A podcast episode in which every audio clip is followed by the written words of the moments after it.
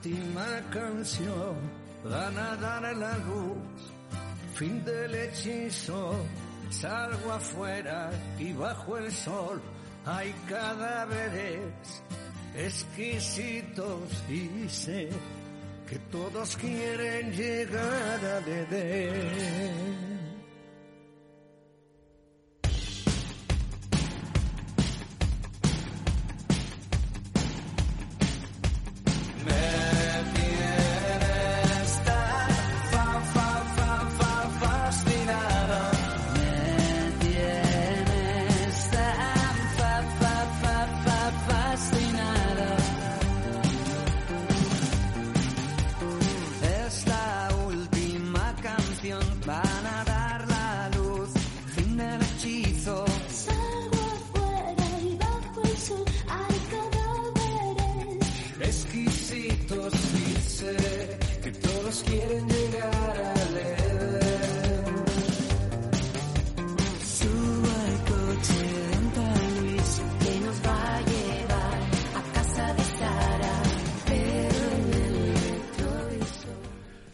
Muy buenos días, soy Sergio Zúñiga, estás en directo en lgnradio.com. Son exactamente las 3, perdón, las 13.05 del 27 de septiembre del 2021. Hoy tenemos dos días internacionales, celebramos el Día Mundial del Turismo, que se proclamó en 1979, el 27 de septiembre, tal día como hoy, para conmemorar el aniversario de la aprobación de sus estatutos. Para el 2021 el lema del Día Mundial del Turismo es un turismo para un crecimiento inclusivo. Y también tenemos un segundo día que hay que reseñar, que es el Día Europeo de Donantes de Médula Ósea es el Día Europeo del Donante, también se celebra el día 27, como os toca hoy, y el origen de este Día Europeo del Donante se sitúa en el 2013, impulsada por la Alianza de Trasplantes del Sur, constituida por Francia, Italia y España. Actualmente se ha popularizado la fecha del tercer sábado de septiembre en la que se celebra el Día Mundial del Donante de Médula Ósea y Sangre de Cordón Umbilical. Hoy tendremos tres colaboradores, lunes al Zoom, perdón, con Helen, Plaza Online con Richard Plaza y Sandra nos llevará como siempre de viaje. Y tendremos, bueno, pues el gran placer de contar con dos grandísimos humoristas como son Alex Aleberry y Amalio, o no solo Amalio, o solo Amalio, que luego nos contará dónde va aquella película. Y también nos pondremos un poquito al día con el tema del coaching, que dejaremos con sorpresa quién tendremos detrás del teléfono. Hablaremos de unas visitas teatralizadas que tenemos en Leganés. Y bueno, eh, he, de decir que, bueno, como es el Día Mundial del Turismo, hoy me quería centrar en los grandes What Hit Wonder. Que, bueno, traducido al español así de barrio, podría ser eh, que tuvieron un solo éxito mundial y ahí se quedaron. Sin más esperas, soy Sergio Zúñiga y mi equipo os dan muchísimo las gracias de corazón por estar detrás, como siempre, en las ondas. Recordar, comenzamos un por fin es lunes.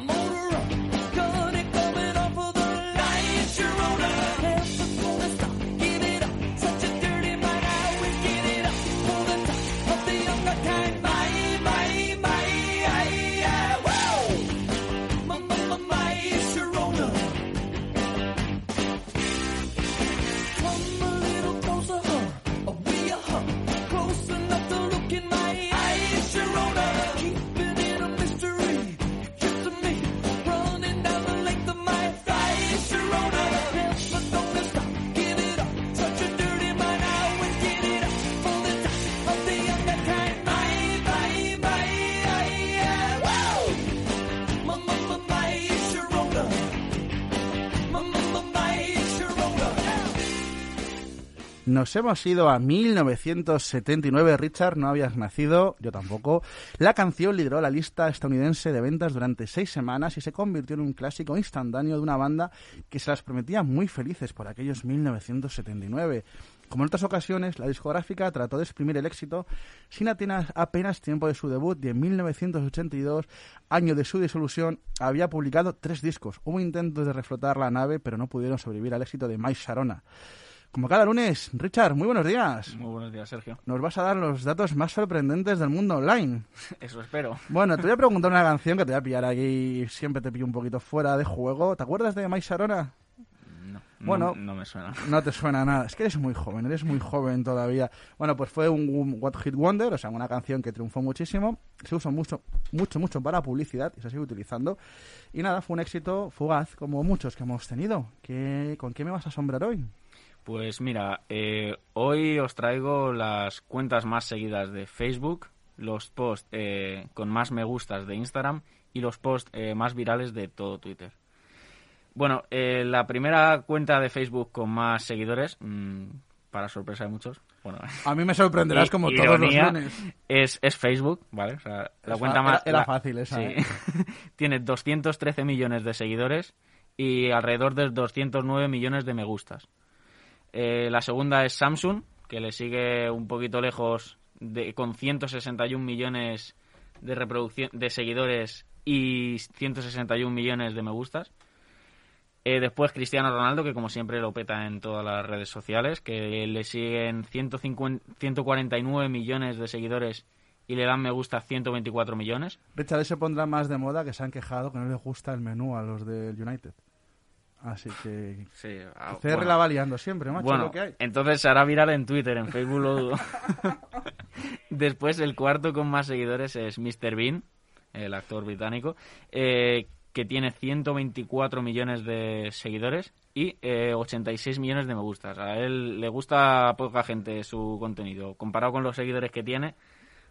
Entonces, después, eh, la quinta es una cadena de televisión que se llama CGTN, que le siguen 117 millones de, de personas y le dan me gusta 118. O sea, tiene más me gustas que seguidores. Después pasamos a los posts eh, más gustados, eh, bueno, con más me gustas en Instagram. El primero es de una cuenta que se llama World Record Egg, que literalmente es una foto de un huevo. O sea, pero lo que quisieron hacer los creadores de esta cuenta es eh, romper un récord y así lo ponían en la descripción de la foto que querían romper un récord y pusieron una foto de un huevo. Eh, entonces alcanzó los 55 millones 442.213 me gustas. No está mal, ¿eh? No, la verdad es que no me Yo lo quejaría. por no, mí, no me sé, quejaría no- yo. No me iba a quejar. Después, el- la, eh, la segunda foto con más me gustas es una de Ariana Grande. La segunda, no. Bueno, sí, la segunda con más me gustas es la de Ariana Grande el día de su boda. Bueno, puso la foto 10 días después de su boda y alcanzó los 26 millones de 714.754 me gustas. Eh, casi la mitad de los que alcanzó el huevo. Después el tercero, eh, esto mucha gente no lo conocerá, es un rapero, eh, se llama XXX Tentación, el, el único post eh, de todo de todo su Instagram, que fue el día de su muerte, y alcanzó los 26.271.368 eh, me gustas. O sea, que el día que la pizza es cuando te haces famoso. Eso es un Mm, poco... No, o sea, él ya era él ya era famoso de antes, lo único que después de la muerte ya sabes que se agranda un poco aquello que hayas Pero hecho. eso es muy del ser humano, ¿no? Que hasta que no... Bueno, como la- el Ayuntamiento de Madrid, si no, la- no te muere no puedes tener calle, ¿no? Pues una cosa así, ¿no? Vale, Exactamente. Entonces, para mucha gente es un desconocido, pero para sobre todo para las generaciones jóvenes es un el rapero es muy conocido. Madre 26 mía, ni- millones. Pero ni me suena, ¿eh? ¿Lo has escuchado alguna vez? Yo, bueno, como estamos en Facebook Live, no voy a decir que no tengo ni idea, o sea, literalmente tampoco, pero bueno. Para eso está Richard, para que nos ponga el día. No, no, es increíble. El cuarto es Cristiano Ronaldo, que, que como siempre en los tops. Eh, eh, cuando murió Maradona, eh, puso una foto escribiendo un texto con una foto de él de joven y alcanzó eh, muy de lejos eh, a, a los tres primeros 19.862.900. Estamos hablando de casi 7 millones menos que, que el rapero y 40 ca- 30 millones menos que el huevo. y después el quinto es el actor de Black Panther, eh, Chadwick Bo- Boseman, que igual un post que hicieron en su muerte. Bueno, creo que el último post que tuvo fue el más el que más me gusta estuvo porque fue el más reciente a su muerte y el que la gente obviamente eh, pone sus condolencias que eh, alcanzó los 19.365.959 me gustas. Después, los posts más virales de Twitter, tanto retuiteados como, gustado, como con me gustas. El primero es de Yusaku Maezawa, un, es un empresario japonés que eh, se hizo el más viral de Twitter, más que nada porque sorteó 100 millones de yen, que son alrededor de 795.000 euros, a repartir entre 100 ganadores. A ver, como parte comercial tienes que tener la pasta, pero atraer, atraer. Sí, no, es que el empresario es dueño de varias cadenas de... Si sobre regalan todo- una camiseta y te da me gusta, imagínate por 700.000 sobre, pavos. sobre todo... No, pero era repartir, o sea, No, no, me da igual. te tocaban como 7.000. Pues tampoco no viene mal para Navidad. ¿eh? Eh, alcanzó los 4.939.589 retweets y los mil- eh, 1.401.875 me gustas. Después el segundo es Carter, Carter Wilkerson, que mm, es un- simplemente un ciudadano estadounidense que eh, hizo una apuesta con Wendy's, eh, una cadena de, de comida rápida como puede ser Burger King y McDonald's Sí, la conozco, la conozco. y puso un tuit de cuántos me gustas hacen falta para que me regaléis un año de nuggets de pollo gratis. Entonces Wendy, eh, literalmente a los 10 minutos le puso 18 millones. Eh, por desgracia no lo alcanzó. Alcanzó 3.532.656 retweets, que era lo que le pedían 18 millones, y 987.514 me gustas. Aún así, por ser el, por aquel entonces, an- antes de que llegara el japonés, el post más viral de Twitter, la cadena, le- la cadena de comida rápida le regaló el año de nuggets porque no le, se- no le salía tan caro. le regalo un menú del infantil y tira para casa, ¿no? Después, el tercero es una actriz, Ellen DeGeneres. De Jenneres. DeGeneres, bueno, perdón. Aquí el de las palabras que se equivoca Sí, sí. soy yo, ¿eh? A ver si vas a quitar el puesto de liarla No, pero, fí- pero fíjate, es que conocen un montón de gente que nosotros no, pero luego hay gente que es súper conocida a nivel periodístico, porque es que Ellen, primero, ha sido actriz, ha hecho series Sí, de sí, éxito sí. y demás, tiene un programa... Pero claro, ellos ni idea, ni idea, o sea, es, es increíble. Bueno, se, se hizo un selfie en 2014 con eh, distintos, ac- distintos actores y alcanzó eh, 3.299.052 retweets y 2.331.732 me gusta. Ese fue el de los Oscars. Sí, Mm. que faltó, que puso algo así como... Mira, te lo voy a leer porque lo tengo por aquí. Puso- viene muy preparado, Sí. ¿eh? Puso eh, puso la foto y adjuntó un texto que ponía si, si Bradley tuviera el brazo más largo sería la mejor foto del mundo porque salen todos ahí un poquito apelotonados. Después el, el cuarto es Louis Tomlinson el ex novio de Harry Styles el cantante el ex cantante de One Direction que eh, se declaró a él eh, poniéndole siempre estarás en mi corazón eh, sinceramente Luis en Twitter. Lo Ya puso está. ahí. Para qué escribirle un WhatsApp pudiendo escribírselo por Twitter y alcanzó 2.681.835 retweets y 1.084.163 me gustas este, este top de, de tweets virales va a tener 7, pero porque el séptimo es un español y no le iba a cortar. Ah, está bien, está bien. Vamos a dar un poco al producto nacional. El quinto es un español, el mismo que el séptimo, que su tweet la verdad es que es muy filosófico. Solo ponía limonada. Ahí está. Limonada. Yo, yo me pegué cinco años estudiando en la UNED y, y me han adelantado por la derecha, macho. Solo ponía en su Si limonada. me lo decía mi padre, no estudio filosofía, hijo, si eso no vale para nada. Alcanzó, bueno, es el Rubius, un- el, mayor, el Sí, youtuber con más seguidores de España. Eh, alcanzó 1.774.658 retweets y 1.542.634 me gustas. Después, el sexto es un tuit de Barack Obama en los, achaque- en los ataques eh, de Charlottesville, una, eh, un atentado que no terrorista, sino de un chico, un estudiante que se volvió loco y pues se dedicó a matar a, a todos sus... Vamos, lo que pasa en A Estados todos Unidos sus a compañeros. diario, vamos, Sí, tampoco sí. es... Alcanzó 1.656.636 retweets y 4.493.745 me gustas. Y el séptimo, otra vez el Rubius, quiso, quiso eh, volver a repetir la hazaña que había hecho dos años antes y el tweet que puso fue limonada 2.0. Ah, la evolución, ¿no? Sí. El primero lo puso en 2016 y este en 2018. Por desgracia no alcanzó tanto como el primero, pero aún así tuvo 1.458.368 retweets y 1.226.925 me gustas. Y cuando yo hago los reels de 5.000 personas me voy tan contento a casa, ¿sabes? Y me voy todo, happy. Digo, he llegado a 5.000 tíos hoy. Y luego una persona pone limonada en su Twitter y se hace viral. No voy a dejar. Richard, como cada lunes, me encanta que me sorprendas, pero ahora te voy a hacer una pregunta y te voy a sorprender yo a ti. ¿Cuál crees que es el what- One Hit Wonder más famoso de España? Está fácil. Sí.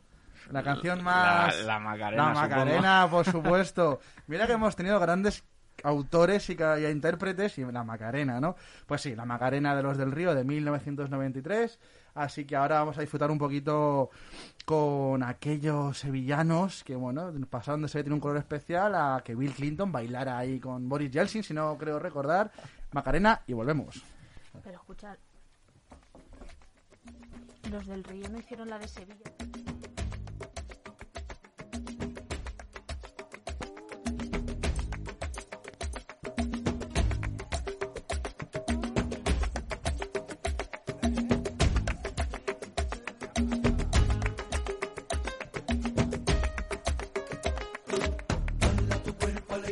Macarena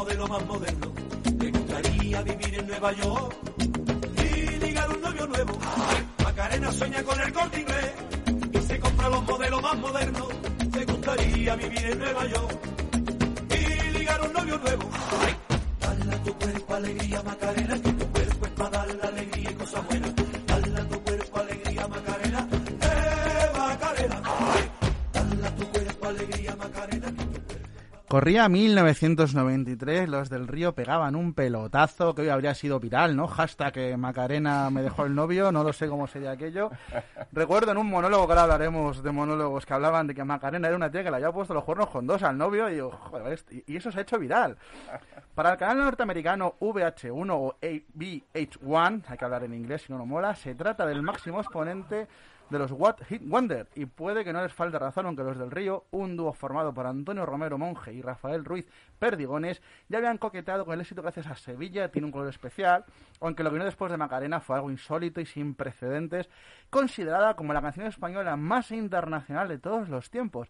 Y es que literalmente la ha bailado todo Dios, toda clase de personalidades y todo en tipo de eventos. Ha sido algo irrepetible. Pero bueno, para empezar la semana con una sonrisa, que por eso nos gusta Reino los lunes, tengo sentado al médico cómico, al cómico médico más famoso de toda España, Alex Salaberry. Ahora lo ha dicho bien, ¿no, Alex? Ah, lo has dicho perfectísimo. Muy buenos días a ti, Sergio, y a todos los que estamos aquí, a todo el equipo, que sois estupendos. Me suelo equivocar siempre con cosas en inglés, eh, Helen lo sabe, pero es verdad que en español suelo pronunciar un poco mejor. Bueno, eh, Salaberry. Salaberry, Salaberry. Hombre, soy Zúñiga, o sea que también es de por ahí arriba. Eh, mi primera pregunta, eh, cuando. Cuando hemos estado hablando, ¿cómo un médico eh, se decide o se hace humorista? Pues mira, yo para mí, en mi caso particular, por cierto, Richard, eh, me ha parecido muy mal que no esté yo en esa lista. También ya aprovecho, si os parece, soy Alex Salaberry, como decía Sergio, eh, y estoy a solo un seguidor de Facebook, apúntalo Sergio, de tener uno. Bien. Entonces, espero que seas tú el primero. no tengo ni uno, tío. y, y bueno, Sergio, mira, eh, yo eh, empecé haciendo esto de, eh, como una vía de escape. Es decir, empecé de hecho en el hospital. Hacía otro rollo que era que se llama clown. No sé si habéis sí, oído sí. hablar de esto, payaso. supuesto. Y, joder, eh, yo me di cuenta de que la risa eh, quizá no era lo que sanaba o curaba una enfermedad, pero desde luego era una parte muy importante de los tratamientos.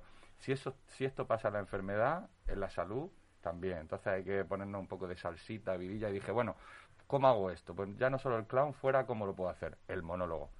Y dije, bueno, no sé si voy a saber escribir yo un monólogo. Y ahí fue cuando Belén Esteban sacó el libro. Y dije, pues ya mal se tiene que dar sepa yo escribir cinco minutos el, el de nivel, monólogo. el nivel literario en España bajó. Con todo el respeto a la princesa España, ¿eh? Ah, Y- pero pueblo, bueno, y así... Del pueblo, perdón, del pueblo. Y así surgió, surgió la idea de hacer monólogo. Eh, una, una pregunta, tenemos ahí de fondo a, a Malio, que ahora hablaremos con él. Eh, ¿Cómo está el trabajo hoy en día? Porque el tema COVID, el tema tal...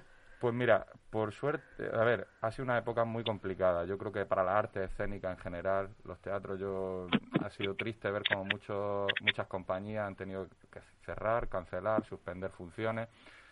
Me da la impresión, por suerte, que poco a poco se va reacti- reactivando la cosa. Además, con una, un público, una gente muy entregada, con ganas y necesidad de reír con todo lo que hemos pasado. Y eso es muy positivo. Sí, al final yo creo que la población necesita un poco el salir, ¿no? De esa rutina de desgracias, desgracias, desgracias, muertes, muertes, muertes, ¿no? Eso es. Y, y sobre todo reír, ¿no? Que es una de las cosas que, que creo que hacéis una labor súper importante, ¿no?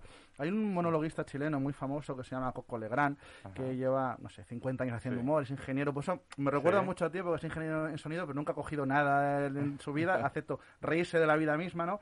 Y decía que el derecho fundamental era el derecho al ocio y el re- derecho a reírse, ¿no? Sí. que muchas sociedades no lo, no lo impulsaban, no, no, no lo trabajaban, ¿no? Totalmente, ¿eh? Yo creo, Sergio, que había, habría... eh, o sea, si, si hubiera sesiones, se ha colado por ahí... eh, Ah, Mario me va a dejar sordo hoy. Si hubiera sesiones de risoterapia que vinieran por la seguridad social, eh, yo creo que sería algo muy positivo, de verdad. Creo que, que ayuda mucho la risa, ¿no? Alex, la pregunta difícil del día, que te, ¿cómo te puedo contratar? Porque al final Vale. eh, hacer reír, ¿no? Eso, eso tiene un valor. ¿Cómo podemos contratarte? Pues mira, yo como me, me he tenido que adaptar a todo esto de las redes sociales, a través del Instagram, del Facebook, eh, soy Alex Salaberry Cómico, que me podéis encontrar ahí en redes sociales, y luego mi espectáculo lo represento en, en teatros de, de comedia de Madrid, sobre todo, en toda España, pero en Madrid principalmente, que es donde yo vivo, en la Chocita del Loro, eh, Teatro de las Aguas, Golf of Comedy, principalmente Chocita del Loro, pero también en estos, en estos sitios. O sea, y cuanto más sitios de comedia haya, Mejor. es mejor para todos. Por supuesto. Y ¿A día de hoy qué proyectos tienes? Pues mira, estoy trabajando precisamente en un par de proyectos. Uno eh, que se llama ¿Qué le pasa, doctor? Ok. en el cual yo, pues, eh, habéis visto todos estos libros siempre que se venden de anécdotas de hospitalarias y estas cosas. Bueno, yo estoy intentando hacerlo monólogo, Ok. mezclado con experiencias de mi vida personal también. Y luego, bueno, hay una serie de proyectos por ahí paralelamente en los que estoy trabajando. Con Amalio estamos trabajando en un proyecto muy bonito de visitas teatralizadas por Leganés, que la verdad que Amalio es un crack y todo el equipo que hay detrás también. O sea, distintas, distintos proyectos, estamos a tope, cositas, estamos ah. on fire. Bueno, como nos va a dejar sordo, eh, tengo al otro lado del aparato, aunque yo he escrito no solo a Amalio, me ha dicho que es solo Amalio y me va a contar la historia. Amalio, buenos días. ¿Qué pasa, ¿Cómo? Sergio y doctor? Estoy, con, Buenas. estoy con los dos Salaberry en directísimo. Bueno, a ver, Amalio. ¿quién es Amalio? ¿Quién es solo Amalio? Cuéntame, ¿quién tengo atrás del teléfono? Solo Amalio, no, no solo Amalio. Me pone, no solo Amalio, Ale, no solo. O que me va a bautizar el, nombre artístico. Esto fue, yo, empecé en el 2003, eh, pero bueno, luego lo tuve que dejar, volví en el 2009 y yo no tenía nombre artístico, era Amalio, ¿sabes? Entonces me llamó un chaval de Valdepelayos que tenía un bar allí en Leganés, un irlandés, y me dijo, oye, ¿qué nombre artístico tiene? Me llamo Mario, tío. ¿Qué, ¿Qué más te parece quieres, no? ¿No te parece artístico ya? Y banda, pon solo a Mario. Pero claro, yo le decía que pusiera solo a Mario, poner a Mario, mi nombre, ya está. Y cuando llego allí, un cartel de 5x4, ¿sabes? Solo a Mario. Digo, vamos, no. Joder, Joder, qué tío más egoísta, macho. y nada, ya me, me pareció gracioso y ya me quedé con ello. Desde el 2009 llego con aquello, con aquello al lado. Así que bueno, y bien, bien, contento, contento. Te ha acompañado bien entonces, ¿no? Sí, sí, Solo Amalio es un cómico pepinero, eh, muy, muy, muy pepinero, más que madrileño, fíjate si te digo eso. Y Me nada, gusta, me gusta. Cómico, cómico cercano, un cómico que lo único que busca es que el, espectador que le vaya a ver sea feliz ese ratito. Ya está, no hay políticos, ni toros, ni religión, me da igual, hablo de todo un poco y la gente se encuentra cómoda y sale contenta, que es lo que me interesa. Amalio, eh, hemos, hemos hablado de las visitas teatralizadas en Leganés. ¿Qué, qué, Sí. qué es la idea? ¿Dónde nace? Cuéntame un poco esto, porque me, mí me ha encantado. Vamos a ver, la idea de visitas atravesadas por Leganés viene porque, como te he dicho, soy muy pepinero, soy muy de Leganés y la historia de pueblo creo muy poco contar. Y hay mucha historia. Yo también eh, pensaba que no había tanta, o sea, la verdad es que flipo. Cada vez que hacemos una ruta, todos los domingos, eh, alguien me cuenta algo que me encuentre por el pueblo. Esto nace porque en pandemia no podía currar, evidentemente por, lo- por- por motivos obvios, y yo recuerdo que un colega, un compañero cómico catalán de Santa Coloma de Gramenet, eh, operario del humor, tenía una visita teatralizada en Santa Coloma, que es una ciudad dormitorio igual que Leganés. Digo, joder, si Santa Coloma, tío, cago en la leche. Digo, digo, tiene, digo, y, la- y me puse en contacto con él, me dio las pautas a seguir y me tiré toda la pandemia, iba a decir una palabrota. Eh, no, me en tiré directo, desde- por Dios. desde julio agosto del 2020 hasta abril que empezó a empezamos a poner el patrón a esto en la que colabora el doctor entre otros Bueno, mira, por lo menos si nos ponemos Hay malos, sabemos que tenemos un profesional cerca. correcto hay de todo hay de todo ahí ahí bueno ahí bueno ya te conté hay hasta, trabajadoras del Mercadona o sea flipa Sí, cuidado con Pero esto, bueno. cuidado con este tema, eh, que, que hay un compromiso, metemos a veces al médico en un compromiso innecesario. Te quiero decir, pasa algo y tú dices, a este, a este, que es médico, cuidado, que lo mismo está fuera de servicio. sí porque lo mismo lo mismo es, es eh, ginecólogo Exactamente. Oye, pero puedes tener problemas de todo tipo, que puede ir una embarazada Correcto. también. Claro. también también Amalio, ¿dónde podemos comprar las entradas o cómo podemos hacer estas, estas visitas? Que yo quiero ir. Pues mira, eh, eh, si, si eres un grupo de seis o más, ya te vale 10 pavos solo, ¿vale? Porque la, la entrada son 15, ¿vale? Pero anticipada, ¿eh? Son 12. Y si un grupo de seis, ¿eh? 10. Y los niños de 8 años no pagan. Lo flipas, ¿sabes? Y la puedes pillar en mi teléfono, lo voy a repetir dos veces como dice la radio. 669 17 55 46. Repito, 669 17 55 46. O por correo electrónico, visitas teatrales leganes, arroba gmail.com y si no, atrápalo. Pero atrápalo no, que se lleva una comisión del 10%.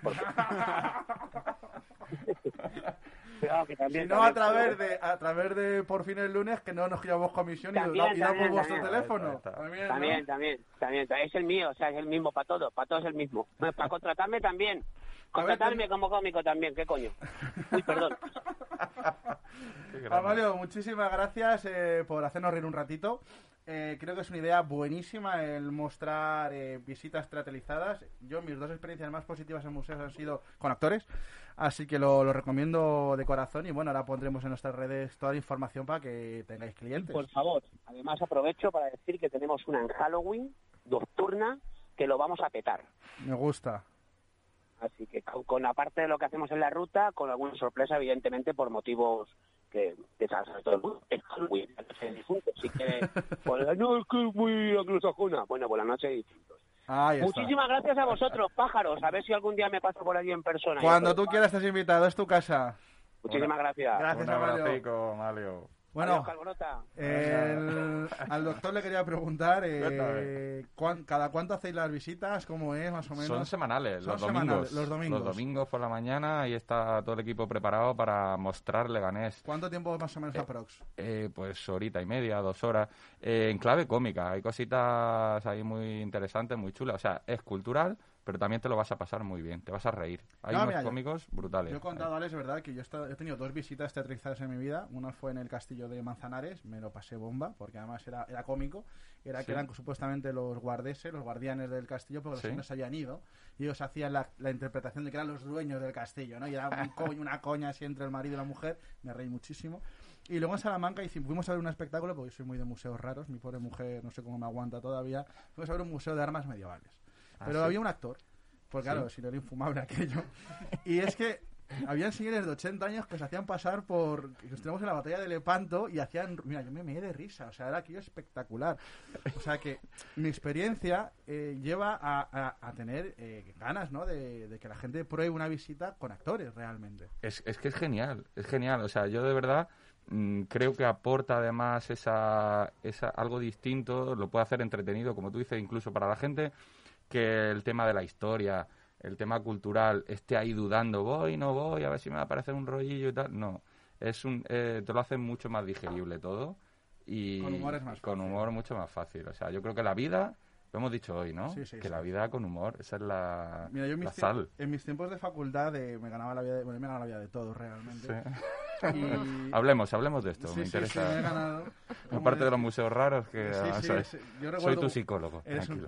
pues, y, y recuerdo que, ten- claro, yo daba la asignatura de segundo bachillerato de filosofía, o sea, el que la suspendía Sí. porque no sabía ni por dónde agarrar aquello, ¿no? Entonces siempre me agarraba a, a chistes fáciles o anécdotas para coger la atención, ¿no? E intentar que aquello fuera divertido, ¿no? Sí. Porque explicar a Kant es complicado, pues ya Sí. haciendo humor era más complicado todavía. Pero está guay, ¿eh? Explicar esta- las cosas que, o sea, cosas como la ciencia, eh, filosofía, cosas que a lo mejor de partida eh, puedes pensar, uh, lo mismo va a ser muy denso. Explicarlo de una manera clave cómica eh, es fantástico. O sea, yo, mm, mira, eh, las historias, cuando te cuentan una historia, por ejemplo, y te la cuenta, te la pueden contar de dos maneras distintas, ¿no? Te la pueden contar como muy formal, muy rígida o, o con- en clave cómica, como estamos comentando. Yo tengo el caso de mi tía, que mi tía tiene 84 años y es vigilante de seguridad. Bien, para una carrera está. Es vigilante de seguridad en el Reino Unido. Esto me están diciendo esta gente que ha fumado. Richard, No, está- puedes está- pero voy a no contar, pasa es una nada. historia real, porque es, es una señora de 84 años que va como vestida como una señora de 84 años. Entonces, nadie que vaya a robar piensa Que esa señora es una Bobby encubierta, ¿sabes? Y es brutal, eh, y se dedica a esto. Es increíble, de verdad. Hombre, verdad que como policía secreta no te lo imaginas. o sea, que te Nunca, nunca jamás te la imaginas tomando el té y tal. Y entonces ella te cuenta todas las historias que dices, bueno, qué peñazo me va a contar. En clave cómica y todo eso hace que se digiera muchísimo mejor. Están, hay unos chavales tomando sustancias no permitidas y de repente llega una señora y le saca la placa. Como la típica película americana. Además, como una abuela, se la saca del sostén. Esta la mierda placa. es muy buena, ¿no? Como las típicas películas yankee, ¿no? Alex, muchísimas gracias. Amalia nos está escuchando. Muchísimas gracias. Ha sido un honor estar con vosotros. Gracias. Cuando queréis estar aquí con nosotros para contarnos lo que os haga falta. Y te voy a dejar con un temita que fue de 1988 que se llama I Am Gonna Beat. A ver si te acuerdas que fue un One Hit Wonder. ¡Volvemos! Ah, por él.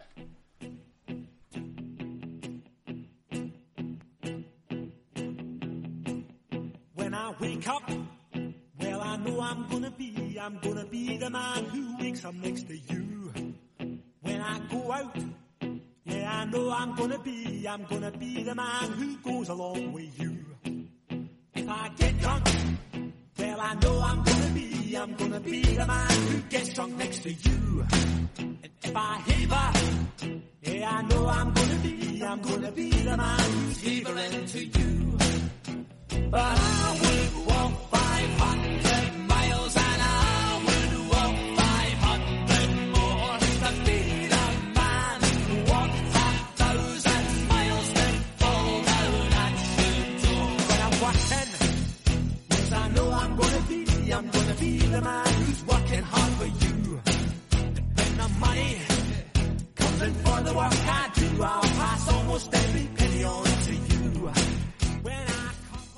escoceses, hermanos y gemelos. Su música se puede catalogar como rock con raíces folk y de su carrera de nueve álbumes de estudio se puede rescatar principalmente su éxito allá Gonna Be, eh, 50 miles, o, perdón, 500 millas, que en nuestro país alcanzó cotas insospechadas de popularidad gracias a la publicidad de una compañía de telefonía móvil que ya no existe, aunque creo que luego volvió. No sé, el tema de las compañías a veces me pierdo, como me van engañando todas, pues me voy cambiando y me voy liando. Ellos siguen al pie del cañón, pero sin esa gran trascendencia.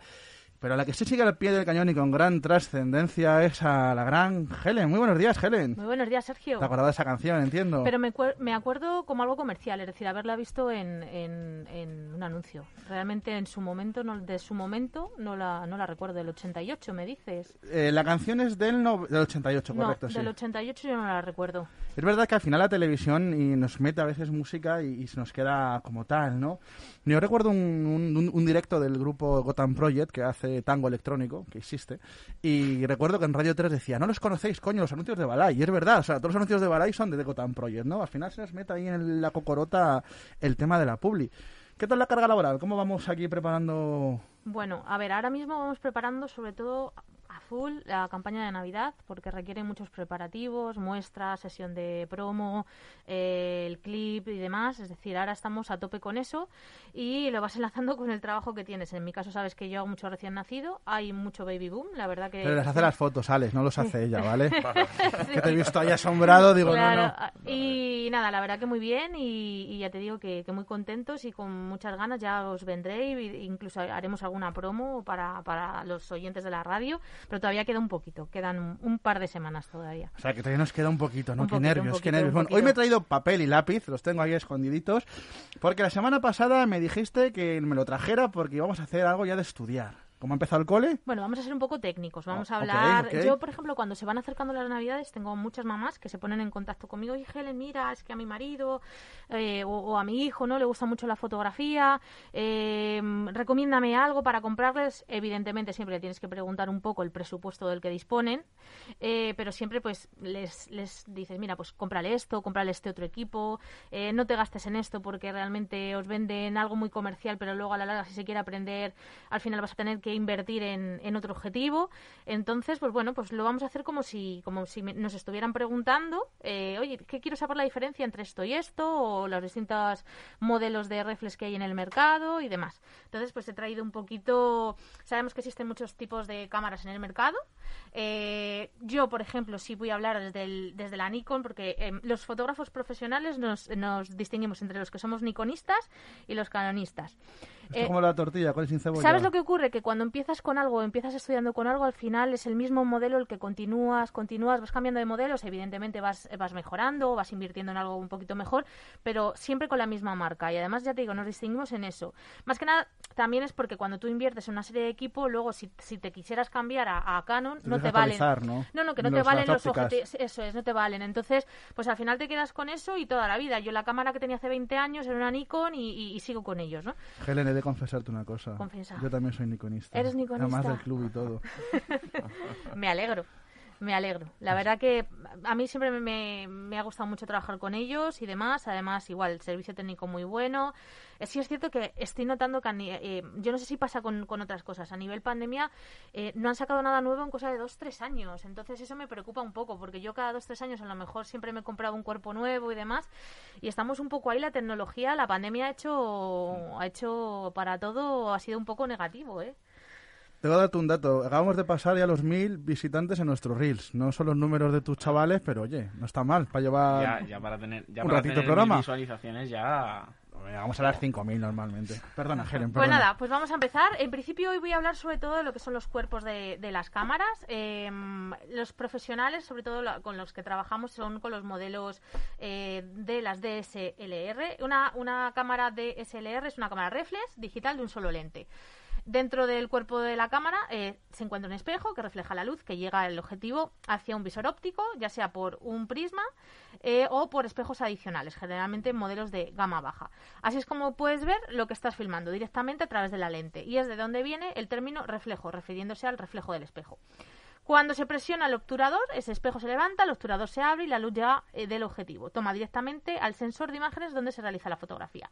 Uno de los elementos más confusos de la DSLR es el sensor. Aunque regularmente escuchamos más el término de megapíxeles, la verdad es que el, el tamaño físico del sensor y no el conteo de, mega- de megapíxeles es lo que le da a las cámaras eh, una ventaja de calidad de imagen sobre tu teléfono inteligente, que últimamente parece que lo único que valoramos son las eh, fotos que hacemos con los móviles. No, pero es verdad que lo de teléfono inteligente me gusta porque cada vez son ellos más inteligentes Hmm. y nosotros somos más tontos. Sí, O sea que... Pero, pero somos más tontos porque yo no sé si te habrás dado cuenta ahora que ha pasado lo de, lo de Palma, ¿te has dado cuenta por lo que iba mucha gente a sus casas? A por sus fotos. Claro. A por sus fotos. Entonces tenemos que darle un poquito más importancia a todo eso porque son recuerdos que estamos inmortalizando y, y además a, a raíz de eso es como muchas veces insistimos, sobre todo los fotógrafos, por favor, una vez al año, una vez mínimo una vez al año. Y es eso, es decir, todo lo demás lo podemos volver a comprar, una cama, una televisión, la ropa, pero las fotos no, no las puedes recuperar. Entonces, yo os traigo hoy, por ejemplo, eh, hablando de, qué cámara compro, porque claro, eh, cámaras reflex las, tienes desde 500 euros, 600 euros, hasta pues, eh, una barbaridad, ¿no? Em, hay dos tipos principales de sensores, eh, digamos que ahora mismo, bueno, dos y tres, ofrecidos por los fabricantes, que es la full frame y la APS-C, a menudo llamado crop frame. Yo os traigo dos cámaras hoy, que además si tú las coges puedes ver la diferencia entre uno y otro. Esta es la, full frame, esta es eh, la APS. ¿Realmente vas a hacer mejor fotos con una y con otra? Eh, no siempre, es decir, también va a depender mucho de la lente que compres. Eh, ¿Cuál es la diferencia? El full frame es un sensor dentro de una cámara de fotograma completo que tiene el tamaño de un fotograma estándar de película de 35 milímetros. De ahí viene el término de full frame, o conocido eh, como marco completo, y es el, el más caro. Y el más económico sería el del APS-C. Si me compro una full frame, ¿haré mejores fotos? No, no, no tienes por qué. Es decir, tú puedes comprarte la que es un poco más económica, le metes un objetivo bueno, un objetivo fijo, como puede ser un, un, un 50 milímetros, un 35, y realmente eh, vas a hacer fotos o, va- vas a obtener fotos maravillosas. Yo, por ejemplo, utilizo las dos. ¿Por qué? Porque para determinadas cosas eh, no tienes por qué llevar esta, que además es mucho más pesada, y te salen unos fotones iguales. Y eh, muchas veces lo hablábamos un día que tú me decías, eh, ¿alguien se compra una cámara reflex y de 3.000 euros y va a hacer unas super fotos? Pues no, es como si me- nos dejan a nosotros un coche de Fernando Alonso, vamos a ganar la carrera, me decías tú, ¿no? Entonces, pues esto pasa igual, es decir, el fotógrafo eh, no lo hace la cámara, sino que tienes que saber un poco manejarla, conocer las situaciones, conocer la luz, conocer con qué trabajas. Yo, por ejemplo, eh, es lo que te digo, este es el rey de, de los objetivos, que es el 50.000, que ya hablaré otro día de ellos, y esto es una maravilla. Pero, por ejemplo, a la gente comercialmente, ¿qué les, les venden? Les venden unos packs que, bueno, son económicos, pero son económicos de primeras, porque a la larga es como, como dice mi madre siempre, ¿no? El dinero del pobre va dos veces a la, a la tienda. ¿Por? Porque al final con esos pisapapeles que, no- que nosotros los llamamos comúnmente, el 1855 y el 55 200 que son los que suelen meter en los packs, al final los vas a dejar aparcados en cuanto te dediques un poco a la fotografía, los vas a dejar aparcados para comprarte una buena óptica. Con una buena óptica y una cámara eh, un poco con un cuerpo de 500, 600 euros puedes obtener unas, unas fotos fantásticas. Entonces, pues bueno, eh, yo ya os digo, a las mamás siempre les digo, pues mira, cómprate por 800 euros, por 900 euros, puedes comprarte un, un cuerpo medianamente asequible y, un, y una óptica fija y haces unos retratos maravillosos. Entonces, pues, eh, pues eso, eh, simplemente no os dejéis siempre eh, aconsejar por las tiendas de fotos, porque a ellos lo que les interesa es vender muchos packs de, de, estos que ya vienen. Pues tienes con dos objetivos y te regalo una mochila y demás. Hay veces que es preferible comprar un poco una cosa por aquí y otra cosa por, por, por otro lado, es decir, que te, te aconseje, mira, cómprate este objetivo y, y que luego, eh, dentro de los objetivos, tú puedes, hay este, por ejemplo, que es el 50 milímetros, eh, lo tienes para que te sirva para los dos eh, tipos de cámaras, la full frame para la otra, o lo tienes que realmente solo te valdría para otra. Entonces yo siempre, y además la diferencia a lo mejor puede ir en 50 euros.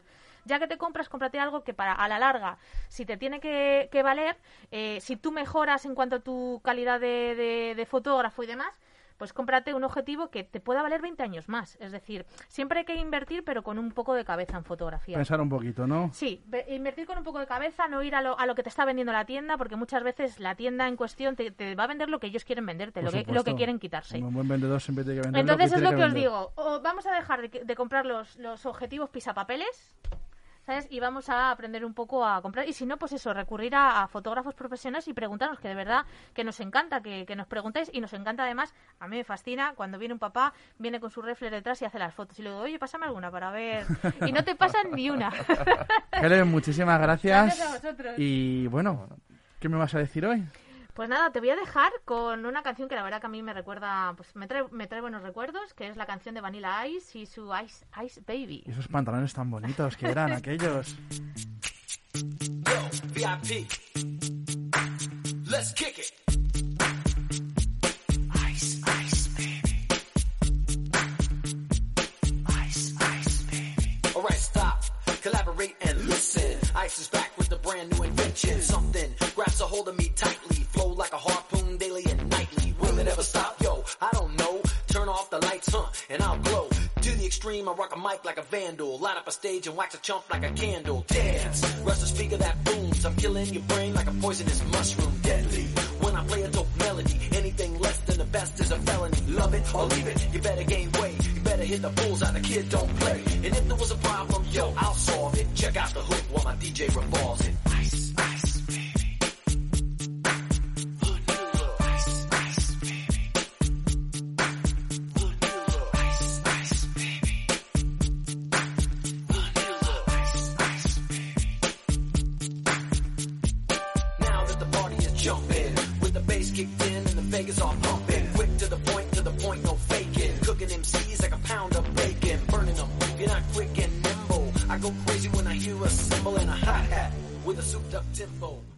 Robert Van Winkle, Texas 1967, más conocido como Vanilla Ice. En 1990 era el rapero más famoso del mundo gracias al éxito Ice Ice Baby, el primer sencillo de hip hop en alcanzar el número uno de ventas en Estados Unidos. Sin ir más lejos, además también fue el primero en utilizar parte de otras canciones, samples, para sus bases rítmicas, lo que acarreó problemas legales por usar el Under Pressure de Queen and David Bowie para la ocasión. Llegó a mantener una breve relación con Madonna, pero es que a Madonna se la ha pasado pip por todo Estados Unidos, porque es que todo Dios estuvo con Madonna. Y a partir de... Es que también tiene una edad. Ya a partir de 1991 la industria y los fans le dieron la espalda. Eh, estás en Por Fines Lunes, soy Sergio Zúñiga y vamos a dar un paso especial a una llamada que su eh, Instagram es Me apasiona los lunes. Voy a empezar con las denuncias, Helen, también, porque esto se parece bastante a lo nuestro. Sí. Muy buenos días, María. Muy buenos días. Habrá que ver quién fue primero. Ay, es verdad, el huevo o la gallina. Eso es más complicado. María Pilar Sanz es la que tengo al otro lado telefónico. ¿Te apasionan los lunes? Por supuesto. Pues preséntate, ¿con quién estoy hablando? Me, apa- me apasionan los lunes sobre todo por, por dos razones. Déjame antes que te cuente esto. Porque, Vale. por- porque una vez no me apasionaron y fui una trabajadora, una jefa infinita, que luego hablaremos, fui una trabajadora loca que pensaba que todo era por y para el trabajo y que, y que me llevaba a casa un montón de, de malos rollos y, y no es que no me apasionaban los lunes, es que no me apasionaban ni los lunes, ni los martes, ni los miércoles, ni los jueves. y me levantaba por la mañana y decía, pero ¿por qué? y bueno, eh, por suerte después cambié, eh, bueno, me formé un montón y sobre todo cambié yo, que es lo más importante, cambiar tú. Cambié yo y entonces empecé a ver la vida desde otro sitio y, di- y dije, pero ¿cómo que los lunes no son apasionantes? ¿Entonces solo puedo vivir dos días a la semana o cómo es esto? Y entonces fue ahí cuando dije, no, es que a mí también me apasionan los lunes porque me gusta tanto lo que hago, me gusta tanto eh, cómo ver cómo las personas se transforman y cómo se inspiran, que genial. Y no solo mi Instagram se llama Me apasionan los lunes, sino también mi web es meapasionanloslunes.es. Ah, muchísimas. Bueno, nos lo ha dejado bastante claro. Vamos a dejarnos de disputas legales. Bueno, lo que te he preguntado al principio, preséntate para que sepan todos mis eh, queridos contertulios y colaboradores con quién estoy hablando. Bueno, pues eh, estás hablando con, eh, me voy a poner un poco mística, con un alma que va y viene y en esta encarnación pues le ha tocado sobre todo creer que estamos aquí para disfrutar. ¿no? Y como creo que estamos aquí para disfrutar y que, y que no y que no estamos para sufrir, esto es un poco el mensaje que quiero dar al mundo, ¿no? Porque yo, yo creo que todo tiene una interpretación positiva. Y en estas, eh, bueno, dime. No, no, me refiero, me parece eh, una frase muy muy interesante, ¿no? Realmente. Sí, sí. Y si quieres un poco saber de mí, ¿no? Que era que cómo he llegado aquí, pues bueno, yo soy ingeniera industrial. Allá allá por la época de Vanilla Ice me, formé en la ingeniería y, trabajé así, de esto durante más de 20 años, dirigiendo equipos en diferentes empresas. Y bueno, como ya te he dicho, una época en la que no me gustaban los lunes, pues hice lo propio para que empezaran a gustarme, ¿no? Que fue formarme y al final pues me, me cambié, me, me formé como coach y empecé a dedicarme a esto y ahora me dedico a esto al 100%. Y pues es una pasada. O sea que has cambiado de eh, odio los lunes de mierda, como sale el hashtag este con el, los- el- el besito, ¿no? A me, me gustan los lunes, ¿no? Efectivamente. Vale. efectivamente. Eh, has dedicado, de- dices que has pasado de ingeniería al coaching. eh, hay mucha gente, ¿no? Que está cambiando su eh, formación primera a la segunda, algunos voluntariamente, otros obligados. Eh, tengo una pregunta que me van a quedar todos mirando aquí en el estudio. ¿Qué es, eh, ¿qué es un jefe infinito? bueno, esto es porque sabes que yo lo que lo que me dedico es a, inspirar a jefes infinitos que quieren disfrutar de la vida, ¿no? Pero esto es como un poco mi el mote cariñoso que yo les pongo, que no que no ellos creo que no lo saben ahora cuando me oigan. Y un jefe infinito es, es bueno, es porque es así como me llamaba en aquella época que yo tuve más dura mía, es como me llamaba uno de mis compañeros, ¿no? Uno de uno de mi equipo. Y es alguien pues que, que es como que se vuelca tanto en el trabajo que se olvida de lo demás y es como súper controlador, lo controla todo, está aquí, allá y en todas partes, pero al final eh, cuando quieres controlarlo todo, algo se descontrola, algo se te pierde y cuando no es algo de los demás es algo tuyo, ¿no? Y, y entonces quieres estar tanto en tantos sitios Que es imposible. que, pierde- que pierdes el foco, claro, y, y algo se va, ¿no? Por supuesto, estoy totalmente de acuerdo contigo. Y ahora otra pregunta que vamos a volver a quedarnos otra vez fuera de juego. ¿Qué es la escuela de ejecutivos? Bueno, es la, la escuela de ejecutivos primero tú, no solo escuela de ejecutivos. Ay, perdón, perdón, perdón. bueno, Es que me bien. gustaba lo de escuela, digo, porque me voy a hacer jefe sin saberlo. Digo, mira, me voy a apuntar.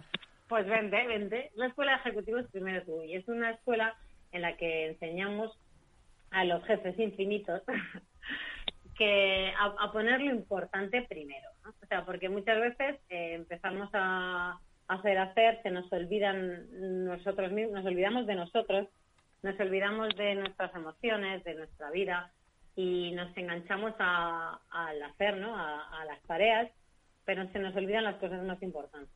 Entonces, en esta escuela de ejecutivos, pues lo que enseñamos es a poner lo importante delante.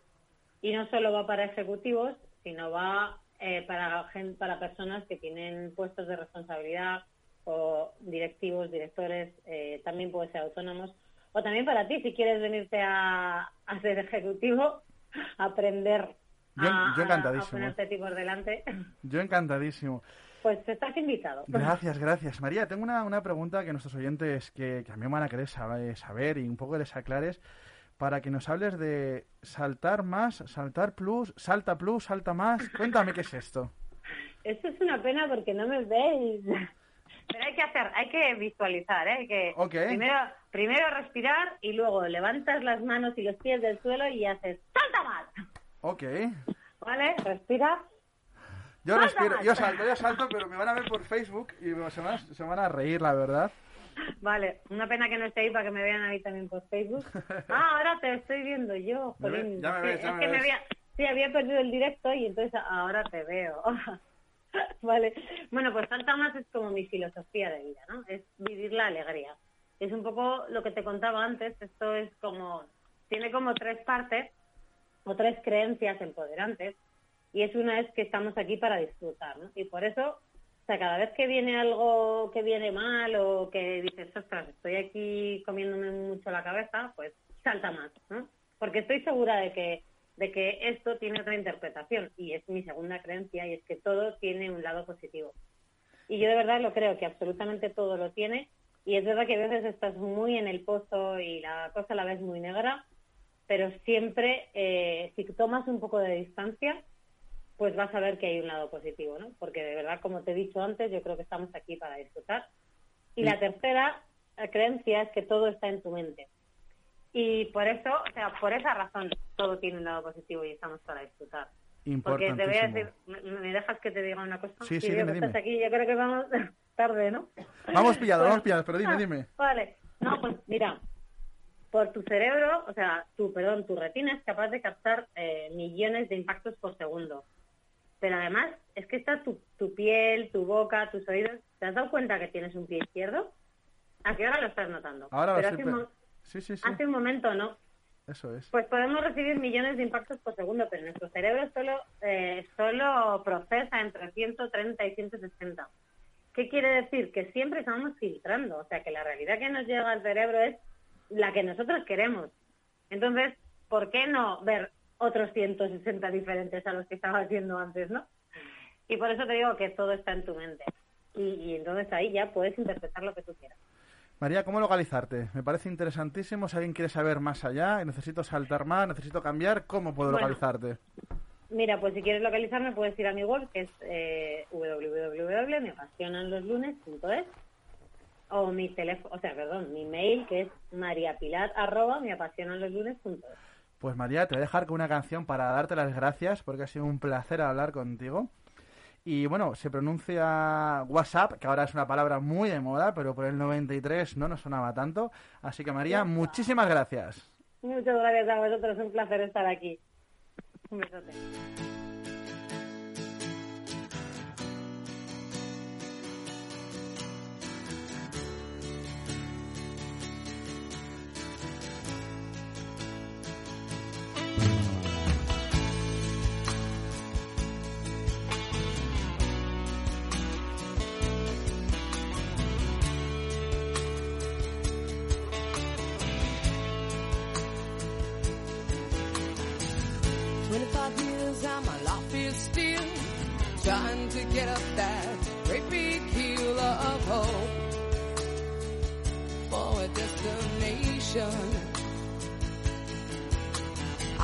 Realized quickly when I knew I should. That the world was made up of this brotherhood of man, or whatever that means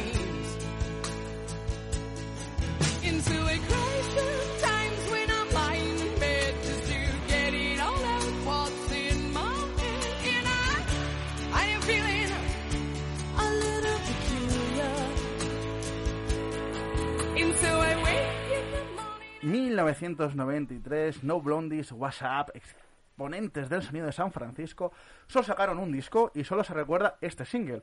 Lo que parecía el inicio de una carrera de grandes éxitos de la ponente y cantante Linda Perry se evaporó sin más. Eso sí, Perry se convirtió con el paso del tiempo en una compositora de éxitos pop para artistas como Miley Cyrus, Adele o Cristina Aguilera. Y tenemos otra gran artista y compositora de viajes preciosos que es Sandra. Muy buenos días, Sandra. Hola, buenos días. ¿Recordabas ¿Qué esta canción?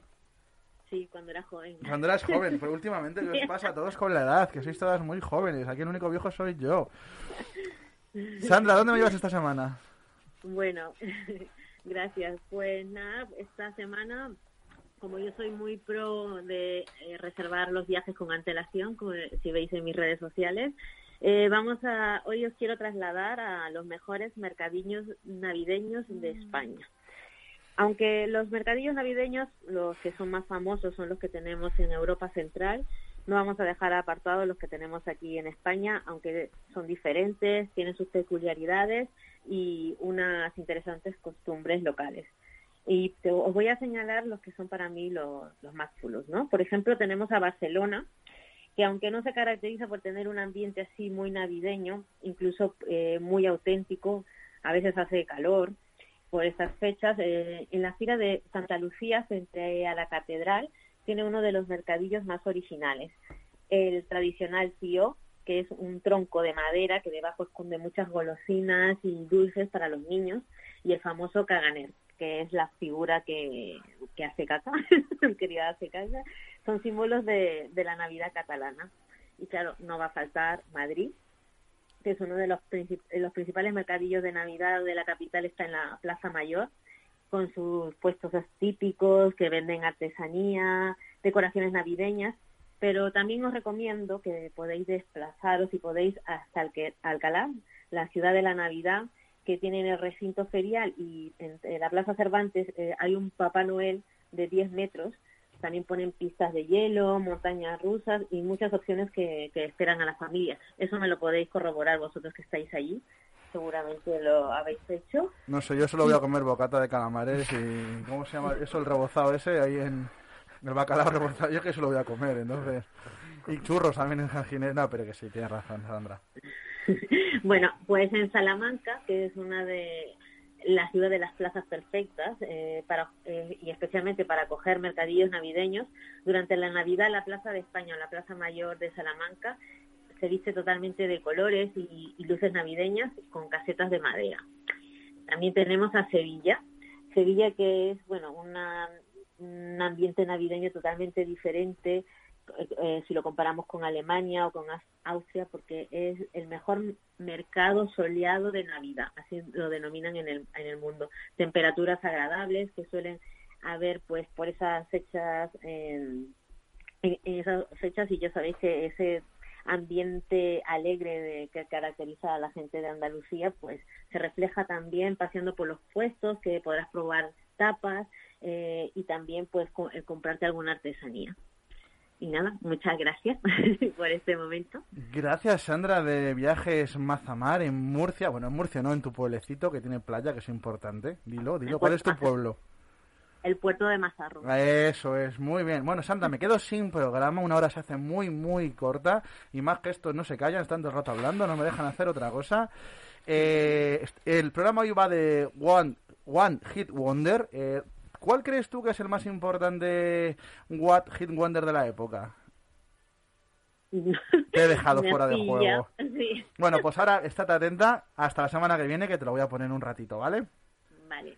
Muchísimas gracias, Sandra.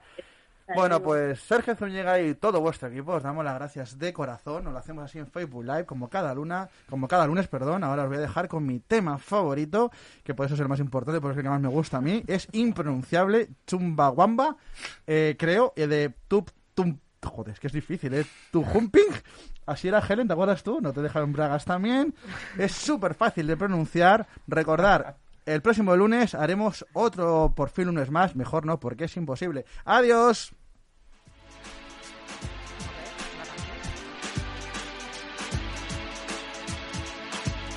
Truth is, I thought it mattered. I thought that music mattered. But does it bollocks? Not compared to how people matter.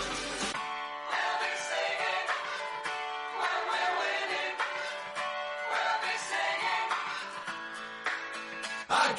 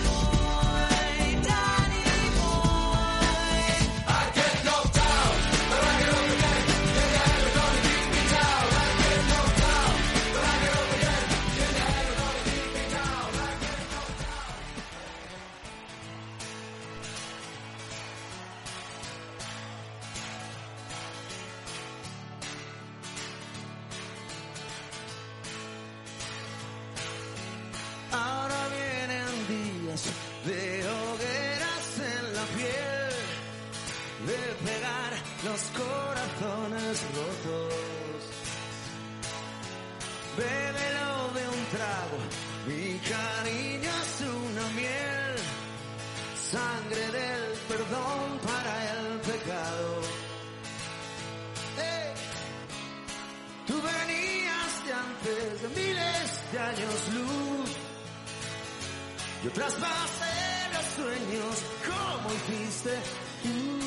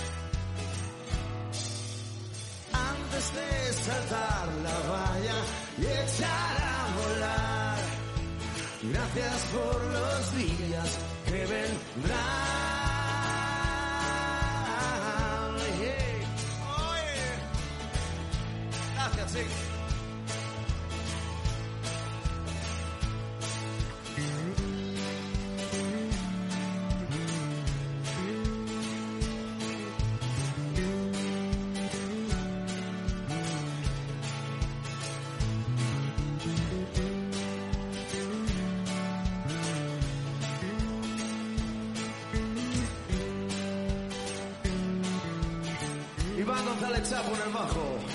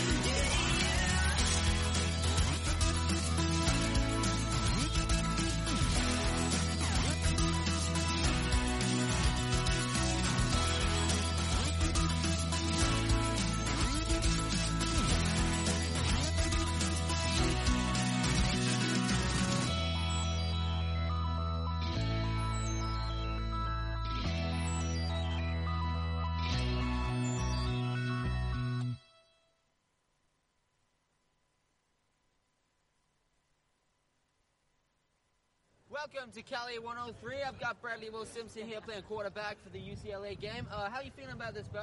Feeling good. Yeah, you feeling good? All right, and I got I've got my boy here, James. He's playing uh, quarterback. How you doing? Aye. Aye. And then the referee. Have a clean game. We are, um, we've lost ourselves in, um, I don't even know where we are. We started off in a gate with lots of girls. That was a good time. This is a low time. This is my friend Sheila. She's lovely. See you soon. We're we're behind the Davy scenes. Jones, we're man. behind the scenes at the UCLA game, and there's like bouncy castles with a big, massive mine. And then there's many people wearing blue, but none of us are wearing blue, so we kind of look ridiculous. Well, Brad doesn't, but we do. This is my friend um, Janessa. she's uh, she's a keeper. We met at the last game, and um, she just really wanted us to come back. She, yeah. After we had a, a little moment together, she hasn't spoken to me, but she's still, she's like, she's been following me around. Um, Janessa, see what I mean? She's just mute, like Dom. Janessa, there's just no talking to some people, you know.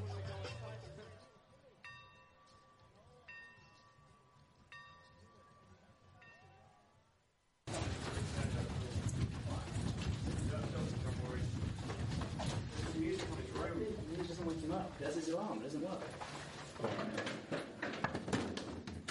Excuse me, please get out of this room. I'm scared.